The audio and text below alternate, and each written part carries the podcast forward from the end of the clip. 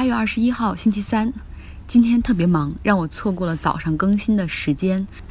不知道这个节目的名字“陪你上班”是不是该改成“陪你下班”或者“陪你上下班”，这样更加灵活一点。但是听起来又很像是一档交通路况节目。Anyway，今天有一个小学同学问我说：“你微信公众号的内容那么的繁杂，那定位究竟是什么？目标用户群体又是什么呢？”我说哦，真的没太想过，我只希望提供优质的资讯，因为有太多的信息是甚至主流媒体一笔带过，而缺少前因后果的。比如说今天的最大新闻是意大利总理的辞职，基本上只说了他辞职的事件，而他是谁，他和那两个党的关系是什么，而意大利政坛为什么这么乱，没有人说。所以我们今天就先从意大利的政坛风波说起吧。意大利的总理孔特在议会发表讲话，他宣布辞职。孔特呢，过去是一名法学教授，没什么太多的政治经验。他是在二零一八年五月份的时候被五星运动的领导人路易吉·迪梅欧看中，把他招到罗马进入内阁当职。当时呢，意大利的大选刚刚结束，作为单一的政党，五星运动是得票最高的。这个反传统的政党，我们说过好几次，它是由喜剧演员创办，而这个路易吉·迪梅欧是他的接班人，今年才只有三十三岁。当时五星运动虽然得票比较高，但也只有百分之三十二的支持率。要想成功上台的话，还需要联合组阁。找来找去，五星运动开始和北方联盟谈判。虽然两个党在价值观和政策上有超级大的鸿沟，为了实现上台执政，他们也相互妥协。就谈到一个问题，谁来当总理的时候，五星运动的领导人路易吉·迪梅欧和北方联盟的萨尔维尼，他们俩始终谈不拢。眼看这个时候悬浮议会的时间已经很长了，为了避免那些传统政党的批评，他们说：“那我们各让一步吧，咱俩都当副总理。”让比较中立、几乎没有任何政治背景和经验的孔特来当这个总理吧。所以呢，路易吉·迪梅欧就担任副总理，同时呢担任经济部和劳工部的部长。而萨尔维尼也是副总理，他兼任内政部的部长。上次说过了，五星运动倡导的是给低收入群体每个月发五百欧元，而北方联盟呢，它是一个右翼，反移民、反欧盟，要减税。这样的政治主张在今年的欧洲议会选举中大获全胜，北方联盟在意大利获得了百分之三十四的选票。而相比之下，如此一来，萨尔维尼就说了：“我何必要和五星运动阻隔呢？因为如果提前大选的话，我有可能自己当总理。”那么就这样，这个很诡异的组合，十四个月的联合政府就此分裂了。北方联盟退出了联合政府，同时发起不信任投票。所以在昨天的议会中。总理孔特批评萨拉维尼不负责任，给意大利政坛带来了危机。随后呢，他宣布辞职。你也可以看出，他确实没有那种 resilient，就政治上的韧性。那么接下来呢，意大利总统会视情况而定，是提前举行大选，还是试图撮合其他政党参与组阁？我们也画一个问号。那么接下来回答另外一个问题，就是意大利为什么这么乱？首先呢，意大利南北方差异非常的大，五星运动属于一个南方党，而北方联盟就是北方党了，他们的支持者几乎是截然相反的。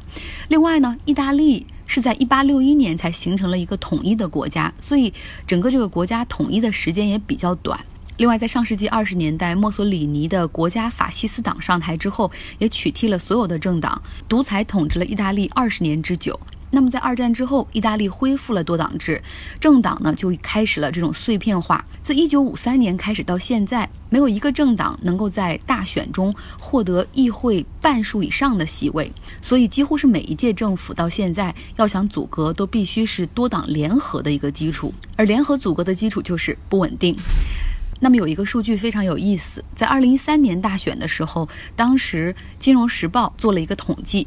你知道意大利总共有多少个政党吗？至少在二零一三年，答案是一百六十九个。将目光转到美国，今天特朗普表示考虑再次减税来促进经济，而这次减税可能会减少资本市场的资本利得税。是进一步希望能够刺激股市的增长。昨天我和一个美国朋友聊天儿，他算是一个中立的选民，甚至甚至还比较支持特朗普有一些方面的政策，比如鼓励制造业回流啊，另外像从阿富汗撤军等等这样的计划。但是他非常反感特朗普的减税和要求美联储。持续降息。他说，这种货币手段和财政手段应该是在经济状态不佳的时候，然后政府来使用，以此来刺激经济。那么，特朗普第一轮减税的时候，当时美国经济是在一个上升周期，也就是说，经济情况尚好。你就把所有能用的工具都用上一遍。那么，当经济衰退的时候，你该怎么办呢？想必持这样观点的人不在少数。所以，哪怕在特朗普今天发布了一个比较大的利好的同时，今天的美国股市还是小幅下跌。道琼斯指数下跌百分之零点六六，标普五百下跌百分之零点七九，纳斯达克跌百分之零点六八。前两天我们说过，通用电气可能涉嫌财务造假，而今天的另一个数据造假的主角是欧洲制药公司巨头诺华。当然了，与通用电气财务可能存在造假是由外部的一个公司写报告披露不同。诺华它的造假呢是跟一款药物有关，这是一款治疗脊髓性肌萎缩基因疗法的生物制药，这款药存在临床数据的造假。和外部的揭发不同，这次呢是诺华的 CEO 亲自向美国食品药品监督局 FDA 来披露的，从而展开内部调查。这位 CEO 呢新上任不久，他说自己的任务就是要做诺华的修理工，要杜绝这种造假的不正之风。但是他把这个事件报给 FDA 之后，FDA 说哦问题不大，不影响药物的正常销售。而媒体和投资者一直在跟踪此事，希望能够看到他所承诺的调查结果。为什么诺华的内部没有能够提前报告数据造假，而如何避免东窗事发呢？但是现在过了一段时间，调查结果还是没有出炉，反倒引起了大家更多的批评和担忧。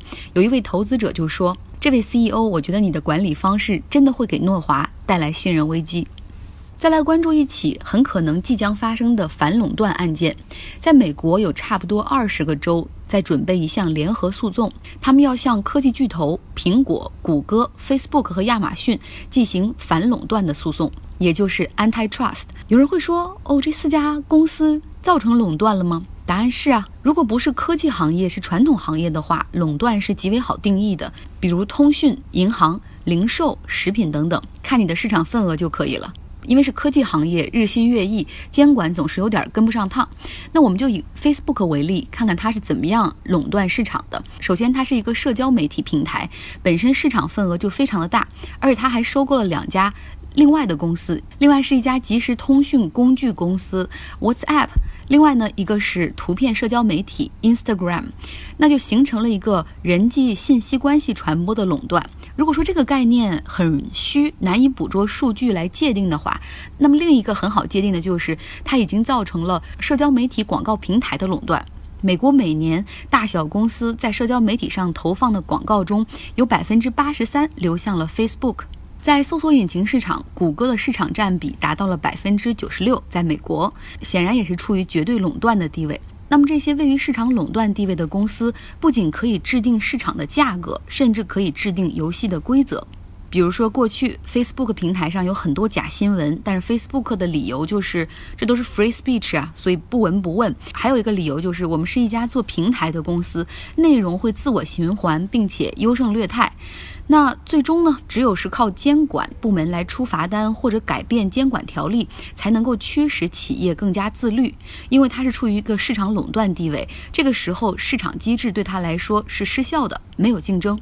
实际上呢，在二零一零年之前，当时美国的司法部就开始想对谷歌进行反垄断调查，而号称不作恶的谷歌，从那个时候开始，在华盛顿设立了大量的政府关系团队，并且雇佣游说机构，通过合法的渠道向总统候选人、参议员捐款，同时呢，也给智库、研究机构投大量的资金来做项目，而这些果然很有效，反垄断调查就这样停止了。那么说到全球的科技监管，目前看来，欧洲最为严格，日本和韩国紧随其后，之后是美国。而我们国家本着鼓励科技创新的原则，所以相对宽松，所以我们从来没有听说过要对腾讯、阿里进行反垄断调查。而想一想，他们是不是已经造成了垄断呢？最后，我们来到中美洲国家萨尔瓦多，这里是全世界对堕胎监管最严格的国家。不允许孕妇在任何情况下主动让胎儿致死，所以有这样一宗案件引起了世界范围内的关注。二零一六年的时候，二十一岁的 Evelyn 她遭遇黑帮分子的强奸。那因为当地经济落后，教育水平也比较低，她甚至一直都没有发现自己已经怀孕了。直到在上厕所的时候产下婴儿之后，她昏迷被送进医院，婴儿已经死亡。警方以谋杀罪名将他逮捕，而当地法院判处他有期徒刑三十年。在过去两年来，一些妇女权利的机构为他奔走。终于，近日萨尔瓦多最高法院决定重审本案。被动接受不如主动求知。今天的问题是：意大利自二战之后到现在，到底经历过多少个总理呢？看之前几期节目的留言，发现大家对回答问题的积极性都比较低。那昨天的正确答案，我还是要公布一下：格陵兰岛哪怕在夏天的时候，它的最高气温也不会超过零上十度。今天的最后想聊一聊，很多人经常会说：“哇，觉得生活好无聊啊，或者我最近好无聊啊。”这样的话，我们经常能够听到。大家想一想，是不是文章、电影、游戏、朋友圈的内容、图书、图片、短视频，甚至这样的音频 （podcast）、邮件、短信等等，有很多的东西都在分散和消耗着我们的注意力。每个人每天都在信息的海洋中大量的吞食，生怕会错过什么信息。一方面，我们觉得时间不够用；而另一方面，我们感觉到越来越无聊，因为生活缺乏惊喜。比如选一家餐厅吃饭吧。过去呢，可能是随机挑选，甚至看哪一家的人比较多就会进去。而现在，我们都会拿出手机开始搜网络上人的评价，甚至看每个菜的图片。那么看一部电影也是这样，我们会基于其他人的评分，甚至有的会看过剧透之后觉得不错才会看。旅行也是如此，所谓的做攻略，不再是看《孤独星球》这本书，然后大概想下自己会去哪些地方，做一下日程，而是搜索各种游记、图片，希望把不可控降到最低，不错过任何美丽。但是同时呢，因为我们已经提前通过图片，甚至网络上的视频，领略过美丽的风景了，真正到了目的地，失去了惊艳的瞬间。所以说。在网络社会，信息技术给我们提供了很多便利，但同时也让无聊成为了现代人的一种精神病。那么这种病怎么治呢？目前看来，我也没有什么特别好的办法。偶尔我也会受它的困扰，但是有两个方法还稍微有点作用。第一个就是要提升自己的专注力，偶尔你要 mindfulness 一下。另外一个呢，就是要给生活制造一些惊喜。有人说。你每天结尾说这些有意义吗？因为你的很多观点，我甚至都不敢苟同。当然了，我不是为了给你洗脑，我不希望你完全百分之百同意我的观点，我只是希望发起一些不同的对话，你在生活中很少能够听到，希望给你的思维造成冲击，激发更多的观点、辩论和思考。当你开始去想我这些虚无缥缈的话题的时候，当你的大脑中开始组织语言和我辩论的时候，我想我的目的就达到了。我很喜欢做瑜伽，一方面呢要拉伸和舒展一下自己，而另外一方面呢，则是希望在这一个小时里清空大脑，关注自己的呼吸。每一个瑜伽老师都会说，我不在意你动作是否标准，也不在意你是否甚至和我的动作保持一致。我希望你把你的注意力从恼人的工作、压迫的人际关系，回到自己身上来倾听你的呼吸。所以我每天在节目中都希望你也能够回到自己的呼吸。吸气，呼气，深呼吸。明天我们再聊吧。